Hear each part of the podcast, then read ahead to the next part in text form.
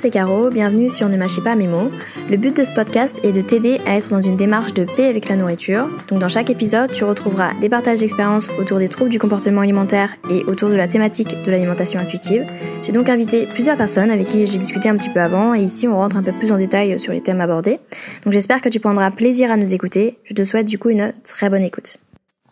Si tu souhaites en savoir plus sur l'origine du podcast et sur mon expérience personnelle vis-à-vis de l'alimentation, je t'invite à aller sur ma chaîne YouTube Verdadela Caro, sur laquelle j'ai posté une vidéo à ce sujet. Tu peux également t'y abonner si tu souhaites recevoir directement les nouvelles vidéos mises en ligne. Alors aujourd'hui, on est avec Jeanne, Woman in Progress sur Instagram, qui est là pour nous faire part de son parcours et de son expérience vis-à-vis de son rapport à la nourriture. Je te laisse donc te présenter. Bonjour euh, Caro, euh, bonjour à tous. Merci beaucoup de, de me recevoir dans ton podcast. Donc je m'appelle Jeanne, j'ai 35 ans, je suis mariée, j'ai une fille de 2 ans et je finis actuellement ma thèse en droit international. Préciser un peu pour les gens qui nous écoutent, euh, je t'avais proposé une première fois de faire une interview il y a peut-être un mois, un mois et demi, je sais plus exactement. Mm. Et à ce moment-là, euh, tu m'as tu m'avais dit que tu n'étais pas encore euh, prête parce que tu avais euh, besoin de de faire le point avec toi-même, de, de revoir un peu justement tout ce qui s'est passé euh, dans ton passé et donc d'analyser un peu ton comportement, etc. Et donc je voulais savoir un peu où est-ce que tu en es arrivé aujourd'hui Qu'est-ce qui s'est passé euh, euh, auparavant vis-à-vis de l'alimentation mm. Enfin, parler un peu de ton parcours et tout. J'ai entamé depuis euh, octobre, je crois, donc depuis deux mois et demi, un suivi avec donc une diététicienne formée par le gros, donc à l'approche, je sais plus est-ce que c'est le nom psychosensoriel ou quelque chose de genre,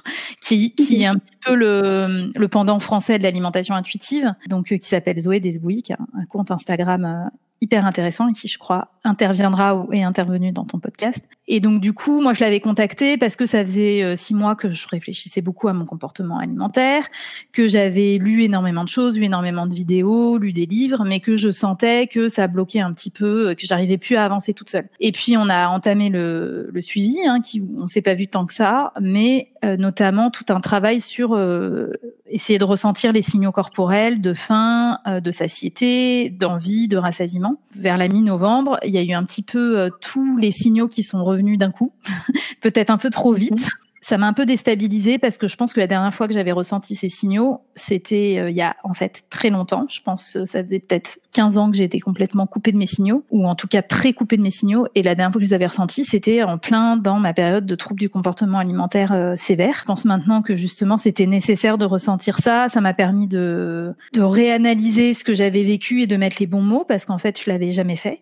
J'avais euh, toujours su que j'avais eu des troubles du comportement alimentaire, je le disais aussi, euh, mais je pense que j'avais tendance à minimiser les choses, alors que euh, ça a quand même été assez sévère et duré quand même assez longtemps, alors que je m'étais toujours dit que j'avais eu des troubles du comportement alimentaire pendant une année, alors qu'en fait ça a duré dix ans. Moi, l'histoire que je m'étais toujours racontée avec mon comportement alimentaire, c'est que j'avais eu des troubles du comportement alimentaire, que j'avais eu une petite phase anorexique euh, suivi de boulimie, que ça avait duré à peu près un an et que je m'en étais sortie progressivement. Et en réalité, j'ai eu des troubles du comportement alimentaire pendant une dizaine d'années. Euh, j'ai affronté ça en face, juste de regarder les choses euh, telles qu'elles sont. Et je pense que j'avais toujours refusé à l'alimentation de jouer le rôle qui devait jouer dans ma vie. C'est-à-dire que je minimisais que j'avais eu un gros problème avec l'alimentation et je refusais aussi que l'alimentation puisse jouer un rôle important euh, dans ma vie. Mais ça, je pense que c'est 90% euh, des gens. L'alimentation est tellement culpabilisée qu'on refuse de voir les choses en face. L'alimentation, c'est notre carburant, c'est hyper important. Et ça joue aussi un rôle de régulateur euh, émotionnel. Donc en fait, ça a une place centrale dans nos vies. Et c'est mal vu de penser ça, en fait. Parce que c'est tout de suite vu comme étant de la gourmandise en fait, ça a rien à voir. Donc cette année, ça a vraiment été une démarche de remettre l'alimentation à sa juste place dans ma vie, dans ma vie quotidienne aujourd'hui, pour avoir un meilleur rapport alimentaire et laisser l'alimentation jouer son rôle, euh, ni plus ni moins, et aussi de revoir, euh, voilà, affronter mon passé et comprendre, euh, essayer de refaire le puzzle pour essayer de recomprendre aussi pourquoi ça m'était arrivé, même si je sais pas si c'est possible un jour d'avoir toutes les réponses de ce côté-là, mais en tout cas de réussir à tourner la page. Et pour ça, je pense que c'est hyper important de mettre les mots justes sur ce qui nous est arrivé. Il y a juste un truc que tu as dit qui m'a un peu fait tiquer, c'est quand tu as dit euh, les gens pensent que c'est de la gourmandise, tu l'as dit d'une manière euh, péjorative, alors que je, je trouve pas que la gourmandise soit péjorative. Je suis complètement d'accord.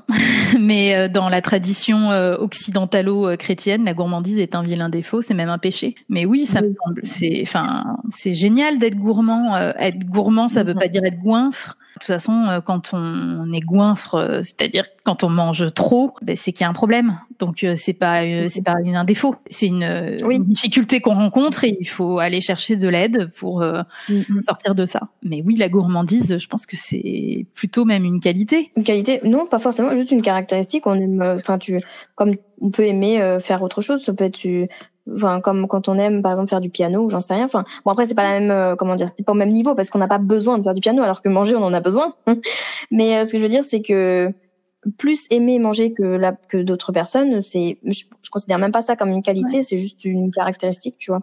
Je pense quand même que quand on est gourmand, peut-être que ça, peut-être que ça nous pousse à plus de variété dans l'alimentation, qu'on est plus curieux, plus curieux de différents, de différentes saveurs, euh, et que ça, je pense que c'est une chose euh, plutôt positive euh, dans le rapport alimentaire et aussi sur le plan de la santé parce que la variété je pense qu'il y a, il y a rien de mieux en fait pour le pour le corps donc je dirais que la gourmandise moi je le verrais presque comme une, une qualité, en tout cas comme une caractéristique qui est plutôt, euh, qui ne devrait pas être culpabilisée en tout cas. C'est plutôt quelque chose de mal.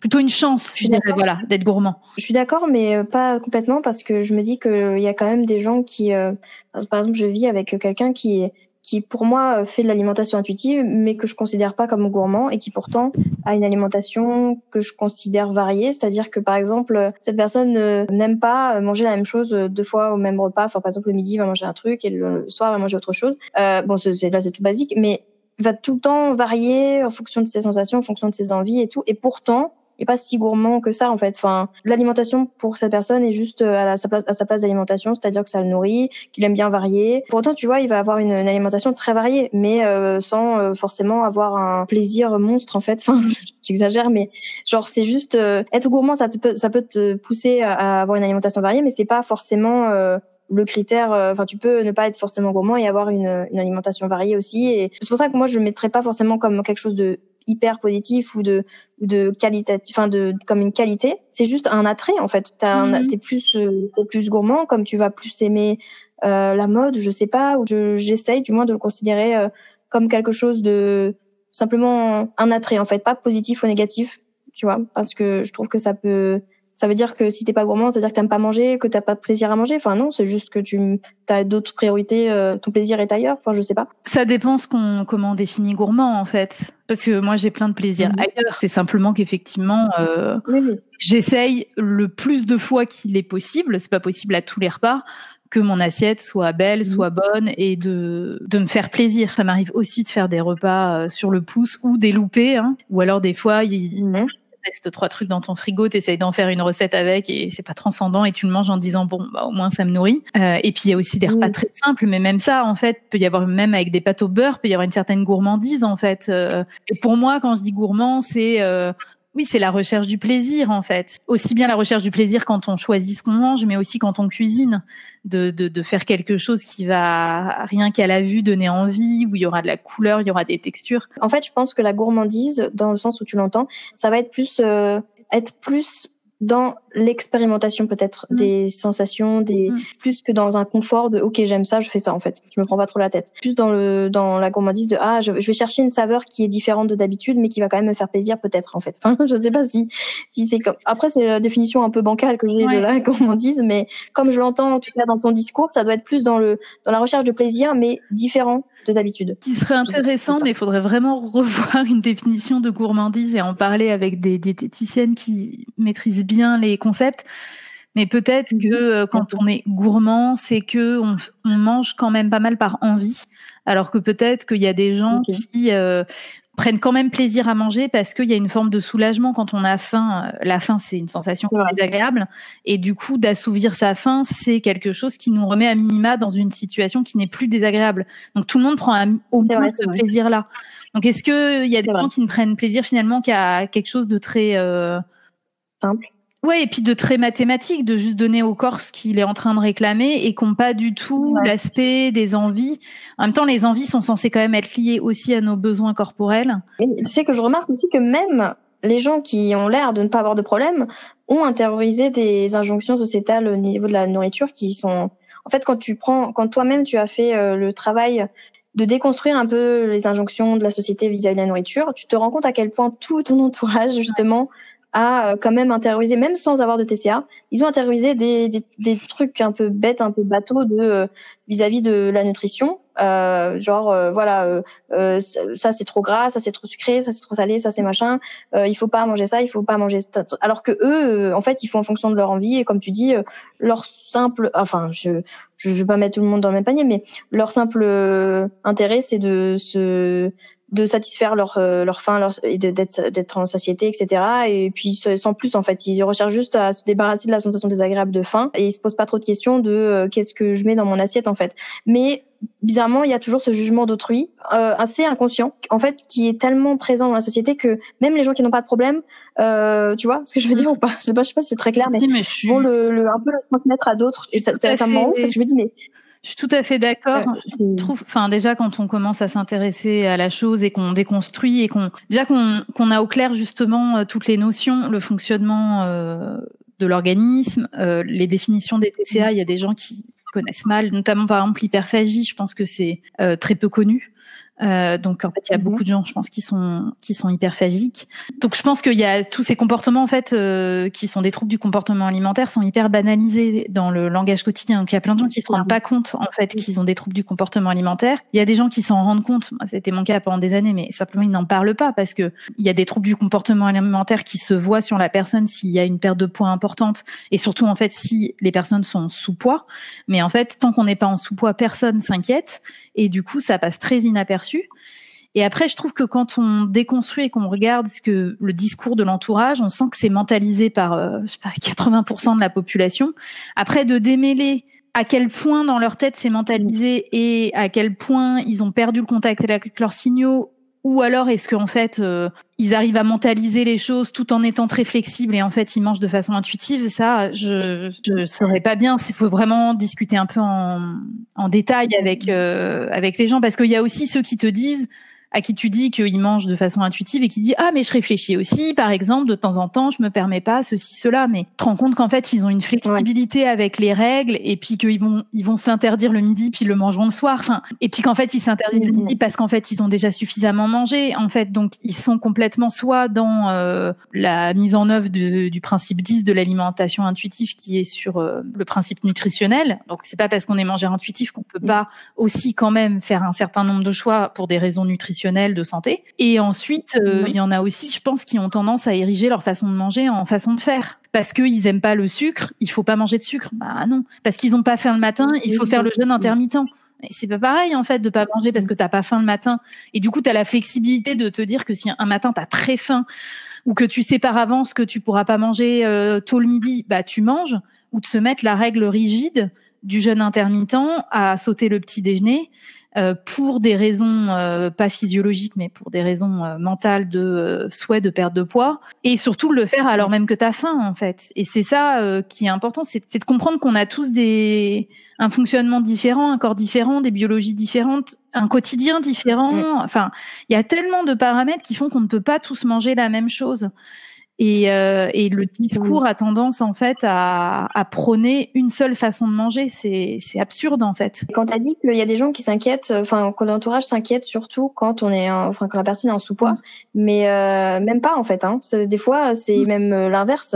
S'inquiète euh, quand c'est en surpoids, mais quand tu es en sous-poids, c'est limite si on si on félicite pas la personne d'avoir perdu tel poids. Après, évidemment quand c'est un sous-poids qui met en danger la personne, les gens s'inquiètent, mais c'est limite que quand c'est vraiment un danger pour la vie de la personne que les, l'entourage s'inquiète euh, parce que quand la personne a un poids, euh, je sais pas, on va dire normal, même si j'ai pas trop ce terme-là, qui ne présente pas de comment dire de, de souffrance euh, visible et que cette personne perd perd vraiment de manière brutale beaucoup de poids, les gens s'inquiètent pas tant que ça en fait. Au contraire, les gens c'est ah t'as perdu du poids, t'as, t'as bonne mine, etc. Tu vois, c'est c'est même pas un, mm.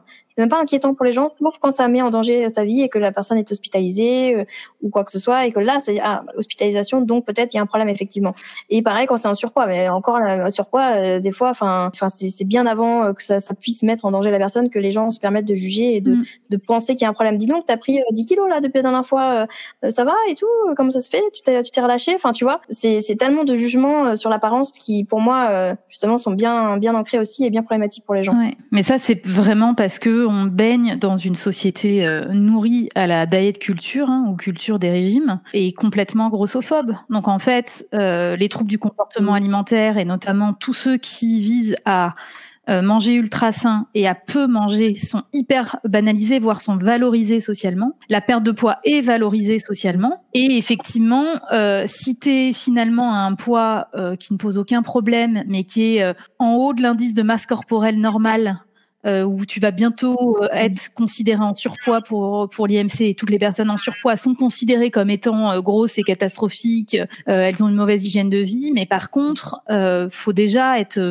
effectivement assez maigre en fait et vraiment dans un, à mon avis, des, un indice de masse corporelle qui devrait déclencher une inquiétude pour la santé, qu'on se qu'on s'inquiète après, je pense que ça dépend aussi euh, sans doute des familles, euh, ça dépend des personnes aussi. Il n'y a pas de, moi, j'ai, je connais aussi des gens qui sont euh, euh, qui ont toujours été très minces, voire maigres, et il n'y a pas lieu, je pense, de s'inquiéter euh, pour leur poids aujourd'hui parce que c'est leur morphologie. Je les connais comme ça. Ces personnes qui ont toujours été comme ça, je vois bien comment elles s'alimentent.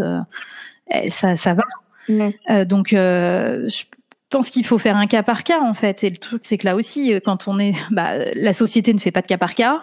Elle prône un modèle, euh, qu'il soit bio, enfin physiologique ou pas, euh, ça la regarde pas. Il faudrait que tout le monde rentre dans le même moule. Et puis ensuite, mm. effectivement, tout ça, ça brouille les messages pour les familles qui se retrouvent avec des personnes qui perdent beaucoup de poids, peu importe le poids de départ. Et, et en fait, ce qui devrait, je pense, inquiéter, c'est des pertes de poids assez importantes et assez importantes sur un court terme. Je pense que euh, la rapidité de la perte de poids devrait toujours m'inquiéter en fait. Soit il y a, soit il y a une volonté et, il y a de grandes chances qu'on soit en train d'être dans des troubles du comportement alimentaire ou dans un régime très restrictif qui est pas une bonne idée. Soit la personne ne voulait pas maigrir à ce moment-là, c'est c'est un symptôme euh, d'une autre maladie ou d'un problème de santé. Mais en fait, la perte de poids devrait toujours euh, alerter. Mais là aussi, enfin, je veux dire, il est plus trop à la mode maintenant le régime du camp. Mais enfin, les promesses du régime du camp qui quand même prônent un déséquilibre dans l'alimentation que tu prends qui est complètement aberrante. C'était, enfin, je sais pas, c'était des gens qui perdaient effectivement euh, 10, 15 euh, kilos en quelques mois, en fait, voire en quelques semaines. Tout le monde trouvait ça normal, c'était génial, c'était le régime miracle. Donc les gens s'inquiètent pas. Par rapport à, ton rapport à toi à l'alimentation, tu m'avais parlé un peu de d'un effet un peu yo-yo, de t'avais fait un peu d'anorexie, de boulimie, de, à nouveau de l'anorexie. Est-ce que tu peux me dire un peu comment ça a commencé, d'où c'est venu, enfin quelles ont été les, les causes de tout ça? Alors d'où c'est venu, je pense que c'est toujours euh, la question à un million, à laquelle on répond jamais vraiment. Mais euh, moi, en fait, j'ai toujours été ronde.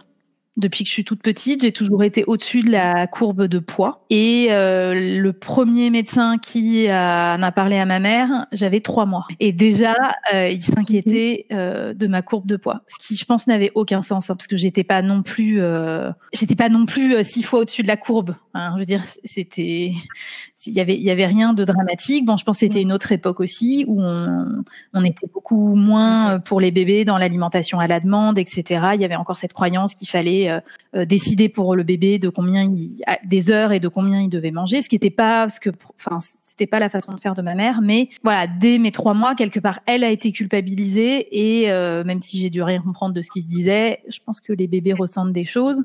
Et je pense que mon poids a toujours été un peu surveillé en fait à chaque visite médicale. Euh, de toute façon, euh, je l'ai bien vu avec ma fille, hein, on continue hein, euh, très régulièrement sur les premières années. Quand tu vas chez le médecin, t'es pesé, t'es mesuré. Donc on surveille la croissance des enfants. Et du coup, je pense qu'il y a toujours eu un mhm. discours de attention, elle est au-dessus de la courbe, elle est au-dessus de la courbe. Dans mon carnet de santé, je crois que c'est quand j'ai 4 ans qu'il y a les premières choses vraiment indiquées de faut faire attention. Et donc il y a toujours eu, enfin moi d'aussi loin que je m'en souvienne, il fallait que je fasse attention. Je pouvais pas manger exactement comme mon frère qui a juste un an et demi de plus que moi. Euh, il fallait pas que je me resserve. Enfin, il y avait, euh, fallait que je fasse attention à ce que je mange en fait. Il y avait certaines choses que je pouvais pas manger ou des associations à faire. Donc là aussi, en fait, les médecins ont changé euh, d'idée sur euh, comment euh, me faire maigrir ou arrêter de me faire grossir. plein de choses. Je crois qu'il y a eu une période où on devait pas associer les féculents et les protéines. Enfin, ces régimes à la con qui visent juste en fait à réduire le nombre de calories ingérées. À partir du moment où j'ai su toute seule aller dans les placards et me faire à manger et où aussi j'ai commencé à être autonome là-dedans et pas à faire des repas que avec ma famille euh, j'ai commencé à avoir des compulsions alimentaires. Enfin, je pense pour le coup ce qui pourrait s'apparenter à l'hyperphagie, c'est-à-dire de tu rentres de l'école, il y a personne à la maison, euh, et puis puis là tu te fais un goûter un peu important, et puis surtout en tapant que dans des choses très sucrées, euh, très grasses, des biscuits, tout ce qui le reste du temps était interdit ou à manger avec modération. J'ai dû faire mes premiers régimes, mon premier régime quand je vais, je pense, 8 ou 9 ans vraiment régime officiel. En fait, je faisais de la danse classique. Euh, bah, j'étais pas mauvaise. Donc euh, ma prof avait proposé d'aller faire euh, participer à un concours euh, extérieur de danse et dans les concours de danse, c'est malheureusement encore le cas aujourd'hui, ce que je trouve aberrant. Il y a une partie de la note que tu reçois qui dépend de ta morphologie. Alors la morphologie pour la danse, c'est pas que mmh. être filiforme, c'est aussi la souplesse euh, le coup de pied, etc. Mais euh, il y a quand même une partie, c'est euh, est-ce que tu as la ligne danseuse ou pas? Et ma, ma, prof de danse, pour le coup, était plutôt une prof de danse body positive, on appellerait comme ça aujourd'hui, parce que vraiment, elle était, elle faisait pas du tout de différence au sein de l'école, elle mettait pas la pression. Mais par contre, il y avait eu un peu le truc de bon bah vous voyez, mais oui, c'est sûr que si elle perdait un peu de poids, elle aurait une meilleure note quoi. Elle a pas dit elle ne fera le concours extérieur que si elle perd du poids. C'était pas du tout ça. Euh, elle était vraiment dans euh, l'essentiel et de participer. Et, euh, et d'ailleurs, moi, j'ai fait plusieurs concours de danse. J'ai eu une seule fois un prix parce que voilà, ma note était un peu divisée par deux. Hein. Mm. Euh, mais j'ai toujours pris énormément de plaisir à le faire. Ah, moi, j'aimais être sur scène, etc. Elle a eu raison, mais bon, voilà, il y a quand même eu un petit peu ce truc. Et donc, j'ai commencé à faire des régimes, peut-être trois programmes Weight Watcher différents. Ma mère aussi, de toute façon, avait toujours été elle-même au ah. régime. Donc, elle faisait un Weight Watcher, je faisais la même chose. Alors, je sais plus comment on calculait les choses un peu différemment pour un enfant, mais je pense pas qu'il y avait de programme spécialement pour enfants. On n'allait pas avoir de diététicienne, donc je pense quand même que tout ça était pas une excellente idée. Mais bon, à l'époque, on, mhm. ça posait pas de problème aussi de faire faire des régimes à des enfants. Hein. Aujourd'hui, c'est quand même euh, relativement déconseillé. On observe, enfin, on essaye d'éviter d'arrêter euh, qu'ils prennent du poids, mais on ne cherche pas à les faire maigrir. On instaure quand même des contrôles euh, sur l'alimentation, donc je pense que la conséquence est tout aussi délétère, mais euh, mais voilà, donc j'ai fait euh, Weight Watcher plusieurs fois, et puis j'ai fait aussi, euh, les, il y a eu les premiers régimes hyperprotéinés, donc où tu avais des sachets, tu mhm. mangeais globalement les sachets de protéines. Un coup c'était pour faire des pancakes, un coup c'était pour faire des gâteaux. en fait, c'était pas bon ces trucs. Il y avait deux goûts, vanille et chocolat. Dans mon souvenir, à côté, tu te contentais de manger ça avec des légumes. Ça remplaçait en fait le repas, ou alors tu décidais de faire un repas normal le midi et de manger ces choses-là le soir ou pour remplacer une collation. Mhm. Quoi qu'il en soit, tous ces régimes ont toujours été euh, efficaces, hein, et c'est le cas de tous les régimes. En fait, dans un premier temps, tu perds du poids, et puis dans un deuxième temps, tu reprends le poids, en fait, parce que même si euh, Weight Watcher avait à l'époque euh, des phases de stabilisation, je pense qu'ils sont toujours vantés. En fait, ça, ça ne marche pas. La phase de stabilisation, bah oui, tu te stabilises ou tu reprends un peu, et puis une fois que tu arrêtes complètement, ça se part complètement en cacahuète, notamment parce que tu manges tout ce que tu n'as pas pu manger pendant un temps. J'allais juste te dire, est-ce que c'est à ce moment-là que du coup, tu es, un peu entré dans la boulimie ou, Alors non. à ce moment-là? Et je pense qu'à l'époque, ça m'arrivait de d'avoir des compulsions alimentaires. C'est toujours un peu dur de s'en souvenir exactement 20 ans après, mais je pense que j'en avais. Donc, euh, est-ce que j'en avais dans les phases où je, suivais le régime? Peut-être pas. C'était peut-être des phases sur lesquelles j'arrivais à reprendre un contrôle complet, à manger hyper sainement. Mais à ce moment-là, j'avais des compulsions après. Par contre, j'avais voilà ça peut-être que c'était déjà une forme d'hyperphagie, donc c'était peut-être déjà des troubles du comportement alimentaire je sais pas bien. J'ai un petit peu de mal à bien définir l'hyperphagie. C'est celui, je trouve, qui est le plus euh, le plus compliqué à, vraiment euh, à vraiment cerner ce, ce trouble-là parce que manger en grande quantité, qu'est-ce que, enfin, je sais pas exactement ce que ça veut dire. Quand j'avais euh, du coup 16 ans, très certainement que je sais pas à quand remonter le dernier régime, mais en tout cas, j'étais dans la phase où on reprend du poids et on reprend un peu plus de poids. Il se trouve aussi que 16 ans C'était très certainement aussi la puberté et la fin de ma croissance. Donc de toute façon, c'est normal aussi de voir le poids sur la balance augmenter mm. parce qu'on grandit. Alors pour le coup, il y avait aussi un petit peu un contexte familial à cette époque. Il y a quand même autre chose qui, je pense, a fait un peu le lit des troubles du comportement alimentaire euh, chez moi, c'est que quand j'en ai un peu rediscuté avec mes, frères et sœurs, disent qu'en fait, ils trouvent qu'il n'y a pas un rapport sain à l'alimentation dans ma famille. On est une famille nombreuse, moi j'ai un frère et une sœur, et ensuite, du côté de ma mère, euh, on a énormément de cousins et cousines. Donc on était habitués à être quand même très nombreux quand on était en vacances. Il n'y avait jamais assez à manger, visiblement, pour les appétits insatiables des enfants et des ados. Donc on avait toujours à peine tu commençais à manger, il fallait se précipiter. Il y avait cette idée qu'il fallait se précipiter sur la nourriture si tu voulais pouvoir en reprendre, parce que de toute façon tout le monde allait vouloir se resservir et que de toute façon euh, il y en aurait pas assez. Et en plus dans ma famille on cuisine bien, donc voilà c'était bon. Tout le monde avait envie de se resservir. Il y avait certains plats qui étaient faits que en vacances, euh, qui étaient des plats qu'on adorait et voilà qui n'étaient pas des plats euh, complètement du quotidien parce qu'ils prenaient un peu de temps à être exécutés par les cuisiniers et cuisinières. Je sais pas si tu es une fan de Friends, de Ross à un moment qui dit euh, j'ai grandi avec Monica si tu manges pas vite tu ne manges pas. Bon ce qui est un commentaire extrêmement grossophobe mais dans ma famille c'est un peu ça. C'est si tu ne manges pas vite tu ne te resserviras pas quoi. Ou tu pourras pas il y a l'idée de se dire que euh, t'aimes tes biscuits tu en manges seulement un ou deux pour le goûter et tu retrouveras ton paquet le lendemain ça, ce n'était pas possible dans ma famille. Le lendemain, le paquet de gâteaux aurait été fini par quelqu'un et il aurait fallu faire des stocks complètement dingues. Mais mes parents, je pense, ne voulaient pas un parce qu'en fait toutes ces choses, ça coûte cher et que bah, quand t'as une famille nombreuse, il n'y a pas un budget qui est extensible. Et ensuite, je pense aussi qu'il y avait quand même une idée de ah, on va quand même pas manger trop de, de biscuits euh, dans la semaine tout ça, ça a fait, je pense, que de toute façon, on était tous un peu restreints. C'est-à-dire que mon frère dit aussi que lui, il se sentait restreint dans ce qu'il mangeait. Donc je pense que ça nous déclenchait des compulsions de toute façon. On était frustrés.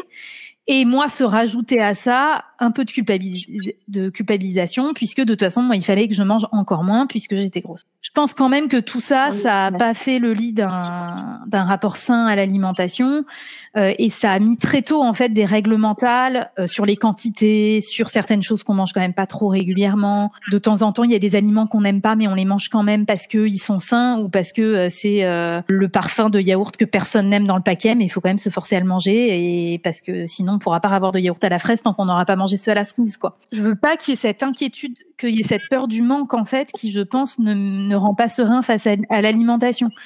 Euh, pour qu'elle puisse pleinement euh, s'arrêter et euh, manger à sa faim et selon ses signaux corporels. Et je l'invite à écouter ces signaux de genre, est-ce que vraiment tu veux en remanger? Est-ce que c'est encore agréable au goût? Est-ce que ça te fait pas mal au ventre? Est-ce que tu voudrais pas plutôt ceci? Mais en tout cas, qu'il n'y ait pas d'autres choses extérieures qui viennent un peu s'entremêler et, et brouiller un petit peu les, les pistes. Et donc, j'avais plutôt pris du poids cette année-là. Et puis un matin, je suis montée sur la balance. J'ai vu un chiffre qui m'a angoissée au possible. Et c'est la première fois que j'ai eu une crise de boulimie. Donc je me suis fait vomir. Et puis moi, je suis quelqu'un d'assez euh, pragmatique. Hein. Ah je me suis dit que c'était vraiment du gaspillage en fait de se faire vomir. Il fallait mieux ne plus manger. C'était quand même plus économique, quoi. Moi, je suis responsable pour ma famille et les éventuelles difficultés financières, quoi. Et puis, je sais pas, c'était peut-être déjà une âme écolo. Mais donc, du coup, euh, il y a vraiment eu, ça a été vaguement une décision dans ma tête de genre, euh, bah, tu ne vas plus manger quelque part en faisant de la danse classique, euh, je pense aussi que j'avais une image très romantisée de ce qu'était l'anorexie, qu'il y avait beaucoup de danseuses qui l'étaient et finalement ça les empêchait pas euh, de vivre, de danser. Elles avaient l'air d'être en pleine forme, elles faisaient des choses fantastiques sur scène. Donc ça a été un peu une décision. Je pense qu'il y a eu aussi une part où j'avais envie d'appeler au secours. Hein. Et donc, du coup, je suis rentrée dans une phase ultra restrictive. Enfin, je pense qu'on pourrait tout à fait mettre euh, le terme euh, d'anorexie. Après, c'est toujours un peu compliqué parce que les troubles du comportement alimentaire, ils ont des définitions qui sont un peu rigides. Et bon, dans l'anorexie, on voit quand même souvent la maigreur euh, venir comme élément du diagnostic. Moi, je n'ai jamais été très maigre. J'ai été du coup dans cette phase-là très mince en fait, chose que je n'avais pas du tout réalisé à l'époque. Euh, mais en fait, je suis jamais passée, je suis toujours restée dans un IMC normal. Dans ma phase, euh, donc on pourrait appeler anorexique, je, suis partie du haut de l'IMC normal et je suis descendue en bas, mais je n'ai pas basculé dans dans la maigreur. Par contre, j'ai perdu 14 kilos en euh, quelques mois. Les premiers, je pense, que j'avais perdu 12 kilos en trois mois. Ah et puis justement après, ça a commencé à, à ralentir en fait fait, je pense juste le corps nous protège en fait. Hein. Donc il s'était mis en mode, il n'y a plus rien à manger, je ralentis le métabolisme au maximum. Et donc après la perte de poids était moins importante, mais je mangeais pas plus pour autant en fait. Hein. et j'avais une angoisse complète pour manger parce que quand on voit la, la balance qui décroche plus alors qu'on mange plus rien, c'est assez angoissant de remanger. Mais du coup, j'ai vraiment été dans une phase bah hyper, hyper, hyper restrictive. Enfin, quand j'y ai repensé là récemment, euh, c'est hallucinant le peu de calories que je que je prenais dans la journée. J'étais en seconde, donc c'est l'année où on finit très tôt euh, les mmh. cours puisqu'on n'a pas le bac. Euh, donc on n'a pas le bac, on n'a pas le brevet. Donc j'étais toute seule à la maison, donc personne ne voyait que je mangeais pas. Donc en fait, je mangeais quasiment rien dans la journée et le soir, je disais que je voulais manger léger, donc je mangeais globalement des légumes et je picorais. et donc c'est passé relativement inaperçu. après j'ai en colo, mmh. en colo il y a toujours rien à manger. De toute façon, c'était un camping. Euh, en fait, tout le monde disait tout, le monde crevait la dalle sur cette colo. Donc c'était très simple en fait de quasiment rien manger. Après, je sais pas trop comment s'étaient passées les vacances en famille au mois d'août. Peut-être bien que j'avais un peu remangé et que justement j'avais pas trop aimé les chiffres sur la balance. Et puis euh, arrivé à l'automne, je peux même pas me souvenir. J'ai pas j'ai pas un souvenir d'être très fatigué ou enfin je pense qu'on est boosté à l'adrénaline aussi quand on est dans ces phases restrictives. Donc euh, donc je pense que je que je me sentais relativement en forme, mais tout le monde me félicitait pour ma super perte de poids, mhm. alors qu'on aurait dû s'inquiéter parce que, enfin voilà, j'avais perdu 20% de mon poids en six mois. Et en fait, je pense que moi, j'avais fait ça pour attirer l'attention. Ça n'avait pas marché puisqu'on me félicitait. Et au fond de moi, même si j'étais contente de ce qui se passait, j'y ai pas mis vraiment beaucoup d'efforts à être dans cette phase restrictive. Et ça, c'est parce que, euh, mhm. enfin, si j'ai bien compris, quand on est dans des phases donc, très restrictives, donc anorexiques comme ça, le plaisir de la perte de poids euh, remplace le plaisir de manger en fait. On se crée d'autres circuits. Euh, la dopamine, elle circule quand même, hein, donc euh, on se sent, on a faim toute la journée, mais il y a un tel plaisir. Moi, je me faisais quatre fois par jour, donc quand tu vois que tu as perdu 200 grammes entre le matin et la fin de journée, ça te donne envie de ne pas manger. Enfin, ça t'aide à ne pas manger au repas suivant. Et c'est pathologique, hein. Mais voilà, mais par contre, j'avais conscience en fait d'être en train d'être anorexique ou déjà anorexique. Donc je pense que le fait que personne ne mmh. s'inquiète euh, dans mon entourage, plus le fait que le le poids ne descendait plus tellement, alors que je n'avais pas atteint l'objectif que je m'étais fixé en termes de poids, de taille de pantalon. Je pense que juste ça a fait qu'il y a eu un moment où euh, il y a eu un repas de famille, enfin un goûter de famille chez moi. J'ai évité tout l'après-midi les gâteaux. Et puis à la fin, quand les gens partaient, il restait juste un gâteau qui est en plus un gâteau que je n'aime pas. Mais vraiment, c'est un gâteau que je n'ai jamais aimé. Et puis j'en ai quand même pris une part juste pour goûter, mais genre une micro part quoi, comme tu prends quand tu as une nichette. Et puis je sais pas, je pense que mon corps a juste mhm. dit genre waouh du sucre. Incroyable. Et là, j'ai eu une énorme compulsion sur ce gâteau. Je pense qu'il restait trois belles parts. Je pense que je me les suis mangées. Puis bah, derrière, je suis allée me faire vomir. Et en fait, là, j'ai basculé dans une phase. Alors que moi, j'avais toujours appelé boulimique, sauf qu'en fait, je ne me faisais pas. C'était pas encore que je mangeais beaucoup et que je me faisais vomir derrière, c'est que je me faisais vomir après quasiment toutes les prises alimentaires. Donc en fait, je pense que c'était encore une phase d'anorexie boulimique, enfin ou vomitive, je sais plus quel est le terme. Euh, c'est-à-dire que dans l'anorexie, soit tu manges rien, soit quand tu manges, tu compenses. Tu as un mécanisme de compensation et c'est là qu'on voit qu'il y a un lien très clair avec la boulimie et que c'est ça qui est compliqué, c'est que les troubles du comportement alimentaire, ils se superposent, c'est un continuum on en a plusieurs. C'est la boulimie qui a, il y a une, il y a une compensation. Enfin, il y a une compensation ou non, mais dans l'anorexie, euh, il y en a pas forcément de la compensation. Dans l'anorexie, sais pas en fait, soit tu manges pas, soit quand tu manges, parce que, enfin, en tout cas, tu t'as mangé trop par rapport à ce que tu, à ce que tu estimes que tu devais manger, tu te fais vomir. Dans la boulimie, il y a quand même l'idée mhm. de, c'est une prise alimentaire où tu manges beaucoup et tu te fais vomir cette prise alimentaire. Moi, c'était pas ça en fait. C'est venu après ça, parce que j'ai aussi eu vraiment. Et c'est pour ça que maintenant je le distingue. Pour moi, c'était pas la même chose, parce que là vraiment, je me faisais vomir quasiment après tous les repas. C'est-à-dire que dès que j'estimais que j'avais trop mangé et trop, c'était pas des quantités importantes en fait. C'était juste plus des quantités absolument dérisoires d'anorexique. C'était Dès que c'était un repas normal, c'était trop, je me faisais vomir. Dès que c'était tous les aliments que j'avais diabolisés, je me faisais vomir. Et au fur et à mesure, euh, se sont invitées les crises de boulimie qui, je pense, sont aussi liées à, bah, au fait que le corps est en, en, en déficit, qu'il y a énormément de règles d'interdiction, mhm. donc il y a des compulsions, où là, je mangeais des quantités astronomiques et je savais par avance que de toute façon, j'allais aller me faire vomir. Donc de toute façon, je pouvais y aller quoi. c'était open bar puisque de toute façon j'allais pas le garder. Mhm. Euh, mais là c'était vraiment dans ces cas-là des quantités importantes. Tout ça, ça a été des troubles du comportement alimentaire en fait, et il n'y a pas une hiérarchie à faire entre les différents troubles. Ce qui est important, c'est de mettre les mots et de mettre les mots qui donnent du sens à l'histoire qu'on a vécue en fait. Euh, moi, je m'étais toujours sentie en imposture vis-à-vis de l'anorexie parce que j'ai jamais été maigre, puis parce que ça n'avait pas été très long. Mais en fait, euh, mis à part la maigreur, j'ai quand même eu un peu tous les autres euh, modes de fonctionnement de l'anorexie qui s'étaient bien mis en place en fait, en termes d'ultra contrôle, euh, de se peser quatre fois par jour, de ne penser qu'à ça. Enfin, au bout de six mois de, je me faisais vomir quatre fois par jour, ce qui est très désagréable.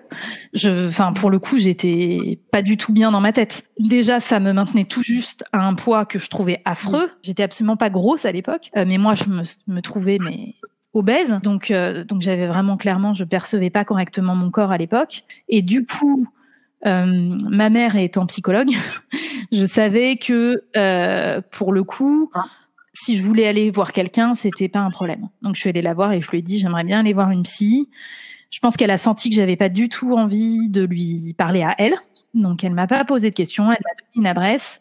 J'y suis allée, j'ai posé mes bagages de, de, de tout ce que j'avais à raconter et pour le coup, les crises euh, de vomissement se sont arrêtées en quatre séances. Les crises quotidiennes. C'est-à-dire qu'après, en fait, sont restés des épisodes. Je pense quand même que c'était environ deux fois par semaine. Mais en tout cas, j'ai pu eu ces vomissements absolument quotidiens, ce qui était déjà une amélioration euh, fantastique. Et là, je me suis dit, il faut que tu acceptes de reprendre du poids. Euh, il faut que tu arrêtes de te mettre de la restriction. Euh, sinon, tu vas pas t'en sortir, quoi. Et du coup, je pense que j'ai vraiment eu une phase de rémission, même si je pense que j'avais quand même des moments où je me faisais encore vomir à certains moments. Enfin, notamment, je pense quand je mangeais des choses euh, trop importantes ou trop sucrées, et de temps en temps, j'avais vraiment des des crises de boulimie. Donc là, euh, la boulimie a commencé à quand même vraiment bien s'installer. Donc vraiment des moments plutôt d'angoisse en fait. C'est pas tant des moments où j'avais vraiment envie d'un aliment. C'est des moments où je me sentais totalement angoissée Mhm. Je mangeais beaucoup et le fait de beaucoup manger puis de faire vomir avait anesthésié l'angoisse que je ressentais. Et puis en fait, et ça euh, avant cette année, je l'aurais jamais formulé comme ça. En fait, j'ai complètement fait une forme de rechute plutôt anorexique, en tout cas restrictive. Deux ans plus tard, je sais plus où j'en suis au niveau des années, mais bon, peu après, où de nouveau j'ai été dans une phase quand même hyper restrictive où je n'avais pas faim le matin, je mangeais une salade le midi, une pomme pour le goûter, et puis le soir des légumes parce que euh, on mange léger le soir. Et puis, ce qui s'est passé, c'est que je suis partie moi faire mes études en Allemagne. Donc j'ai quitté euh, le domicile familial, j'ai été maître de mon assiette parce que je vivais euh, ben, en colocation, mais c'est moi qui faisais mes courses. Je mangeais ce que je voulais quand je voulais. Il y avait plus de règles. Progressivement, je me suis un peu sortie de tout ça, même si ça a été ultra progressif, parce que euh, je pense qu'à l'époque quand même, j'avais tendance quand je mangeais à regarder ce que mangeait la voisine et à toujours essayer de manger légèrement moins que les autres. C'était un peu la boussole. Euh, si je mangeais trop, j'avais quand même encore des des vomissements. Euh, si je mangeais un, un, un, aliment qui était interdit, j'avais quand même un peu de mal à manger, euh, notamment un dessert, sans passer aux toilettes après. Et j'avais encore des choses, mais que j'ai déconstruit maintenant, hein, du genre. Euh, alors moi, j'ai jamais eu un côté de rentrer dans une hyperactivité sportive, comme ont euh, souvent les, les gens qui ont des troubles du comportement alimentaire, notamment les, les anorexiques. Et c'est aussi un mécanisme de compensation pour la boulimie. Ça a jamais été trop mon truc, mais j'aime bien me tenir debout dans les transports en commun parce que bon, quand même, c'est l'occasion d'être debout et de brûler deux trois calories de plus, quoi. Donc j'avais quand même encore un peu tous ces espèces de mécanismes permanents où sans arrêt, dès que tu peux, tu es en train de grappiller un brûlage de calories à droite, d'en manger un petit peu moins à gauche, euh, de sauter un repas si tu peux, machin. Après, les choses étaient vraiment beaucoup moins développées à l'époque. Hein. Les réseaux sociaux n'existaient pas. On ne déconstruisait pas. Ce terme n'existait pas. L'alimentation intuitive, je pense qu'elle n'avait pas été encore inventée. Zermati, alors ma mère avait lu Zermati il commençait à intervenir dans des émissions télé, donc moi j'avais quand même bien en tête euh, l'idée qu'il fallait manger ce qu'on voulait quand on voulait, euh, s'arrêter, machin, être à l'écoute de ses sensations. Je pense que j'avais déjà un peu ça et je pense que ça m'a beaucoup aidé quand même à, m'en sortir. C'était des rudiments de compréhension de ce qui s'était passé en moi en fait. Il se trouve aussi que j'ai ensuite euh, longtemps eu une thérapie qui avait pas rien à voir avec mon comportement alimentaire, mais du coup j'ai quand même fait tout un travail sur moi, donc je pense que ça a aidé. Mais justement, ça a été un petit peu ma réflexion de cette année. Euh, parce là maintenant je m'intéresse de nouveau au comportement alimentaire, donc tu vas me dire mais si tu n'es plus boulimique depuis 7 ans, pourquoi maintenant? C'est que moi pendant, euh, avec des coupures, mais bon j'ai fait presque 10 ans de thérapie, on a parlé plein de choses et en fait j'ai soigneusement en fait évité de parler de l'alimentation. C'est-à-dire que pour moi, les troubles du comportement alimentaire, c'était du passé. J'étais une mangeuse intuitive. Par contre, j'étais persuadée que ça serait toujours ma faiblesse, que ça serait jamais possible pour moi d'être totalement sereine vis-à-vis de l'alimentation, que ça mhm. serait toujours un peu mon mécanisme de régulation. Bah en fait, euh, maintenant je comprends que c'est celui de tout le monde en fait. Tout le monde mange ses émotions et que ce n'était pas moi et un problème pour moi. Et en même temps, pendant toutes ces années, je n'ai jamais refait de régime parce que j'étais persuadée, de toute façon je le sentais dès que je prenais la résolution de ah lundi matin tu fais attention, euh, j'avais une compulsion euh, à 9h, je prends la décision à 9h à 9h10, je fais une compulsion alimentaire. Et je savais très bien que les compulsions me mèneraient à des crises de boulimie et c'était hors de question de retourner à la boulimie euh, une fois que c'était fini. Et puis, je pense que ce qui a été assez paradoxal, ça a été ma grossesse qui, d'un côté, m'a énormément reconnecté corporellement parce que euh, t'es hyper concentré sur ton corps, sur les sensations. Moi, j'ai perdu du poids pendant la grossesse, pas parce que je l'ai voulu, euh, parce qu'en fait j'ai eu un premier trimestre assez nauséeux et que j'ai eu un dégoût euh, complet du sucre, enfin désintérêt complet du sucre. Ça a été intéressant en même temps cette expérience avec le sucre parce que euh, moi je m'étais toujours dit euh, que j'aimerais bien manger moins de sucre et là j'ai constaté que quand on n'en a pas envie c'est facile de ne pas en manger. Donc en fait il y a certaines personnes qui n'aiment pas ça, qui sont pas très portées sur le sucre, mais c'est facile pour eux de ne pas en manger.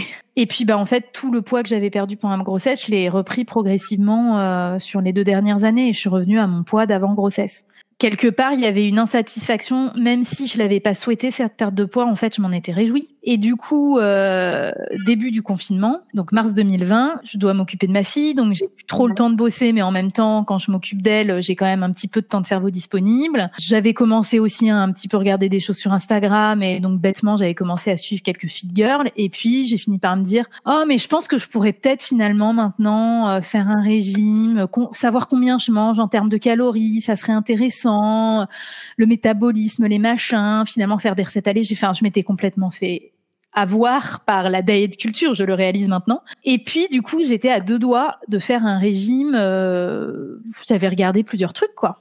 et en me disant, vraiment, mais à quel point des fois on peut se mentir à soi-même. Non, je pense que j'avais un comportement alimentaire suffisamment normalisé pour réussir à encaisser ce contrôle et cette restriction sans que ça me déclenche de nouveau de la boulimie. Et puis, mhm. mais heureusement, et là, mais je remercie les personnes qui prouvent l'alimentation intuitive et qui font des vidéos sur YouTube. Donc je ne sais pas si c'est devant une vidéo d'Eliane C ou de Cindy Gagnol. De toute façon, j'ai regardé toute leur chaîne YouTube. Mais donc j'ai vu un moment une vidéo avant de signer pour un de ces régimes à la con. Et là, je me suis dit, Jeanne, la perte de poids ne résoudra absolument rien. Tu as une estime de toi dans les chaussettes. Tu vas t'occuper d'abord de reprendre confiance en toi. Et ensuite, on verra si soit tu perds poids, soit t'en mhm. perds pas, mais genre là, c'est pas le moment de tout, enfin, c'est, c'est pas la solution, quoi. Et donc, du coup, c'est là où j'ai commencé à lire des tonnes de choses sur l'alimentation intuitive. Et en fait, j'avais déjà lu des choses. Eliane C, ça faisait longtemps que je la suivais, ça fait longtemps que je voyais ses vidéos, mais je sais pas, elle m'avait soit moins parlé, soit ça confortait euh, toute la théorie, euh, que j'avais hein, et je pensais être une mangeuse intuitive. Et puis euh, il y a eu une publication qui m'a vraiment pas mal fait réfléchir, c'est bah, Zoé Desbouy qui avait fait une publication sur la restriction cognitive terme que je ne connaissais pas avant en fait. Et là, ça a été la révélation. Je me suis dit ah ouais, non mais en fait, t'es en restriction cognitive complète. C'est-à-dire que moi, effectivement, sur le papier, je mangeais absolument de tout et pas euh, spécialement healthy. Hein. C'était pas de tout euh, parce que je faisais des cheat meals. Non. Je mangeais vraiment de tout et c'était pas toujours sain et il pouvait y avoir des semaines entières euh, où c'était pas sain entre guillemets. Hein.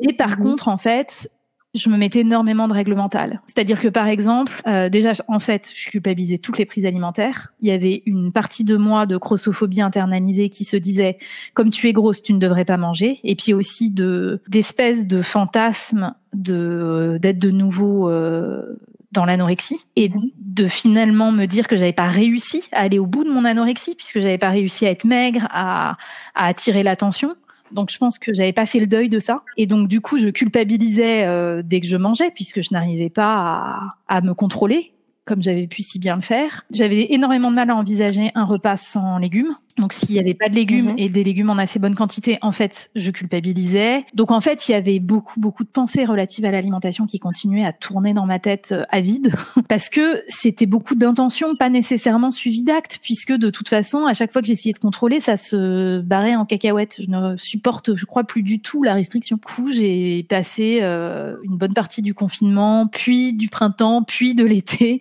à, à lire des choses, à regarder des vidéos et à déconstruire progressivement euh, tout- toutes ces restrictions que je me mettais encore. Et puis, bah ensuite, voilà, en octobre, j'ai décidé que il fallait aller plus, enfin que si je voulais aller plus loin, j'ai senti, je sentais que il fallait que j'aille en parler avec euh, avec une professionnelle de santé. Et c'est là que j'ai contacté Zoé Desbouilles et que du coup, euh, j'ai entamé un un suivi et je pense que j'aurais pas réussi à retrouver mes signaux corporels toute seule. Du coup, ce que j'ai fait, en tout cas, pour retrouver les signaux, bon, bah, il y a beaucoup de réflexions. Enfin, c'est- sûr que ça, je trouve que, enfin, pour moi, c'est la, la chose la plus dure dans cette euh, thérapie. Mhm. Donc Zoé Desbouy, elle est formée par le groupe de réflexion sur le surpoids et l'obésité. Donc c'est pas la thérapie de l'alimentation intuitive euh, telle que euh, qui a été inventée par Evelyne Tribol et Élise Reich, mais le but, je dirais elle-même, c'est à la fin de manger en fonction de ses signaux corporels avant tout et pas en fonction de règles mentales. Et donc il y a en fait un peu les mêmes marqueurs de déjà euh, dédiaboliser les aliments, accepter de manger quand on, on en a envie et de retrouver ces signaux pour remettre en place le contrôle corporel et dégager tout le contrôle mental. Et, d'ailleurs, justement, je- j'en viens à ton rapport au corps, justement. Tu, tu, tu m'avais dit en amont que maintenant, depuis que, enfin, depuis que tu as eu ta fille, tu es en, symbiose avec ton corps. Mais du coup, euh, je voulais savoir aussi par rapport au TCA, par rapport à tout ton parcours, est-ce que, où est-ce que tu en es euh, avec ton rapport au corps? Mais tu m'avais quand même dit un truc qui m'avait un peu percuté, c'est que tu aurais aimé être biologiquement mince. Je pense que c'est par rapport à la société pour, pour éviter d'avoir... Euh, euh, bah, d'avoir toutes ces injonctions, d'avoir euh, cette, cette, cette grossophobie en fait constante, je pense. Enfin, très clairement, j'ai du trouble du comportement alimentaire et j'ai eu un problème de perception de mon corps, donc je pense que j'ai quand même pas eu une relation euh, géniale avec mon corps. Maintenant, moi, j'ai toujours été relativement consciente de mon corps, à l'écoute de mon corps.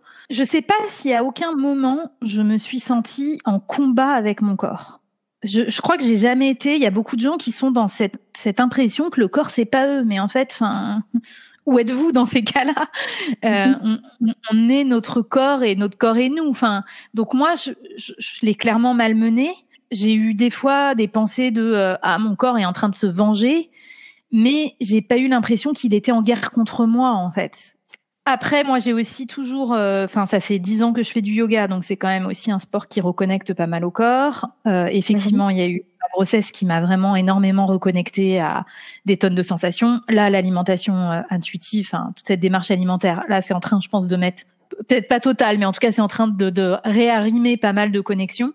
Après, euh, clairement, je pense que je suis pas satisfaite corporellement, mais effectivement, je pense que ça a rien à voir avec euh, moi et mon corps, ça a à voir avec la société dans laquelle on est. C'est-à-dire que si moi je me regarde dans le miroir, honnêtement, je, enfin, je me trouve euh, pas désagréable à regarder, je me trouve pas, même pas spécialement. Alors moi, j'ai vraiment quand même cette chance, c'est que je grossis de partout et donc de nulle part en particulier. Donc ma silhouette, en fait, elle est la même. Euh, que avec euh, 20 kilos de moins, c'est juste qu'elle est plus épaisse, mais en fait, euh, tout est réparti assez uniformément. Donc quand je me regarde dans la glace, je me trouve pas si mal. C'est la comparaison en fait avec des personnes plus minces, avec euh, euh, bah, enfin, tu te rends compte que tu ne mets pas un 36, tu te rends bien compte qu'il y a des gens qui le mettent, donc qui sont plus minces. donc voilà, mais maintenant j'ai conscience que cette insatisfaction, elle est liée entièrement à la société dans laquelle on est, euh, et du coup, je pense que je suis en train de la déconstruire déjà. Cette pensée d'insatisfaction me déclenche pas l'envie de perdre du poids. C'est-à-dire ouais, que il y a des fois même où je me dis ah ça serait cool quand même euh, de perdre un peu de poids, ça serait quand même bien avec 10 kilos ou 15 kilos de moins. Et ensuite je me souviens que quand je faisais 10 ou 15 ou 20 kilos de moins, j'étais pas plus heureuse, j'étais pas plus satisfaite. Mmh, c'est clair. Il y a un truc que tu as dit aussi qui me qui me fait me questionner un peu. Quand tu dis j'ai de la chance, je quand je grossis ou que je maigris, enfin que, surtout quand je grossis, je grossis de partout. Mais euh, je je pense pas que ce soit de la chance ni de la malchance de grossir. En fait, c'est c'est ce que la société veut qu'on qu'on Oui. pense en fait que mmh. que grossir du ventre, enfin tu sais de pas avoir un ventre plat, d'avoir euh, d'avoir des grosses cuisses, etc. En fait, de pas grossir uniformément comme tu le dis. Euh, de, enfin, j'ai mal, mal formulé ma phrase, mais la société te fait penser que si tu ne grossis pas ou si tu n'es pas uniforme, si tu n'es pas parfaitement, comment on dit là, proportionné. Voilà proportionné euh, c'est pas beau etc euh, alors que euh, bah en fait euh, en fait c'est exactement ce que tu as dit après hein, c'est pour ça que je, je, me questionne mais en même temps je comprends ce que tu veux dire parce que tu le dis après c'est à partir du moment où tu te compares aux autres peu importe comment est ton corps à partir du moment où tu le compares aux autres c'est là que tu penses que tu as un problème que t'es pas normal que tu es en dehors des normes et tout. Mais en fait même euh, quand tu te compares aux autres, se dire ah mais elle, elle rentre dans un 34, dans un 36, il euh, n'y a pas de chance dans ça. C'est de la morphologie en fait. C'est juste de la morphologie et c'est malheureusement la société qui te fait penser que rentrer dans un 34 dans un 36, ça te rend plus belle, c'est euh, t'es plus heureuse, etc. Alors que pas du tout en mm. plus. Enfin, tu l'as très bien vécu, que, enfin tu l'as très bien décrit et tu l'as vécu 10 kilos en moins, 15 kilos en moins, t'étais pas plus heureuse, t'étais même plus malheureuse peut-être, t'étais complètement déconnectée de tes sensations, de, tes, de tes ressentis. Donc est-ce que vraiment ça vaut le coup? Non, en fait. Euh, et si quelqu'un a fait 15 kilos de moins que toi et est, heureuse parce que c'est sa morphologie, parce que bah, de toute façon il fait rien pour changer quoi que ce soit, bah c'est comme ça en fait. Il y a pas de plus chanceux, malchanceux. C'est juste t'es né d'une certaine façon, t'as euh, de, de, comment dire, il y a des critères héréditaires, etc. Donc forcément t'es un peu amené à avoir une morphologie euh, qui ressemble à ta famille ou plus ou moins ou pas en fait, ça dépend aussi de ton environnement, de, de plein de choses, de traumatisme, etc. Même avec euh, du point en moins, on continue à, à se focaliser sur ces détails, alors qu'en fait, il faut essayer de se voir dans sa globalité. Et dans sa globalité, mm. oui, c'est pas si mal. Mais c'est par contre quand même très dur dans la société dans laquelle on est euh, de s'accepter tel qu'on est. Mais même ça, en fait, j'ai accepté que c'était dur et que du coup il y a des jours où euh, je me trouve canon et je m'adore et je trouve ça génial. Et qu'il y a des jours où j'allais me sentir en plus grande insatisfaction corporelle et c'est ok et c'est normal en fait. La société euh, mmh. actuelle ne peut que hum, conduire les femmes grosses et d'ailleurs les hommes gros aussi à se sentir en insatisfaction. C'est pas possible autrement en fait. Je sais pas où faut vivre. Après, il y a peut-être des gens qui sont pas du tout en insatisfaction corporelle parce que ils ont, je sais pas, une force de vie incroyable. Mais faut accepter que c'est pas toujours facile de s'accepter je suis dans une famille où on valorise énormément la réussite euh, intellectuelle. Et euh, moi j'ai toujours été très bonne en classe. Euh, donc j'ai toujours été très valorisée sur le plan là sur ce plan là donc déjà je dirais j'avais autre chose dans ma vie sur lequel capitaliser quand je ressentais de l'insatisfaction ou que je me trouvais pas belle. Maintenant euh, c'était aussi dur d'être quelque part il y a eu un moment où j'avais plus envie d'être la grosse moche intelligente. J'avais envie d'être mmh intelligente mais moi aussi j'avais envie d'être aussi belle et mince enfin, j'avais envie d'être belle, donc mince, puisqu'on est dans une société où pour être belle, il faut être mince. Du coup, je pense que ce qui est important, et c'est comme ça maintenant que je me le formule, et moi, ça a été vraiment un de mes déclics cette année autour de l'acceptation euh, corporelle, mais de l'acceptation euh, de, soi, euh, c'est que pour moi, et là, je vais mettre un il faut, parce que vraiment pour moi, c'est un il faut, il faut s'aimer. Il faut s'aimer de façon inconditionnelle. Et je dis pas que c'est facile, donc je dis pas euh, que si vous vous aimez pas, euh, genre euh, on, vous pouvez vous autoflageller jusqu'à y arriver, mais on n'a qu'une vie. Enfin, peut-être qu'on en a plusieurs, mais en tout cas on a peut-être qu'une vie, et on va pas passer dans le corps de l'autre et la personnalité de l'autre. Et, et, prendre la vie du voisin à un moment ou à un autre, ça ne va jamais arriver en fait. On est coincé dans la vie dans laquelle on est. Donc euh, il y a un certain nombre de choses qu'on peut faire évoluer euh, dans sa façon d'être, euh, dans, dans sa vie. On est, on est acteur de pas mal de choses, mais il y a aussi beaucoup de choses où en fait on est en pilotage automatique, il faut l'accepter. Et euh, le voisin est déjà très très occupé par sa vie, donc c'est pas les autres qui vont plus nous aimer que nous-mêmes. Et du coup, cet amour inconditionnel, je pense que j'en avais peut-être avant entendu parler sans que ça me parle pleinement. Et un jour, j'ai vraiment réalisé que c'était ce que je ressentais pour ma fille. C'est-à-dire que mm-hmm. il y a des jours où elle me il y a des jours où elle me gonfle. Il y a des moments où j'en ai un peu ras-le-bol, où j'ai envie qu'elle aille se coucher. Il y a des moments où euh, elle me fatigue, il y a des moments où j'ai envie de faire autre chose. Mais en fait, ça ne change pas que même dans les moments où elle me gonfle, je l'aime. Je l'aime hyper fort. Et en fait, L'amour qu'on doit avoir pour ça, c'est la même chose. Ça veut pas dire être satisfait de soi du matin jusqu'au soir et à chaque instant de la journée se dire je suis vraiment quelqu'un d'exceptionnel qui fait des choses transcendantes et qui est complètement canon. Ça veut juste dire que quoi qu'il arrive, et justement, même quand on fait des choses où on se dit putain, j'aurais pas dû réagir comme ça, j'ai été agressive, ou quand on se dit euh, ah quand même euh, là, euh, genre ta coupe de cheveux c'est pas très heureux, ou même tu serais mieux avec 10 kilos de moins.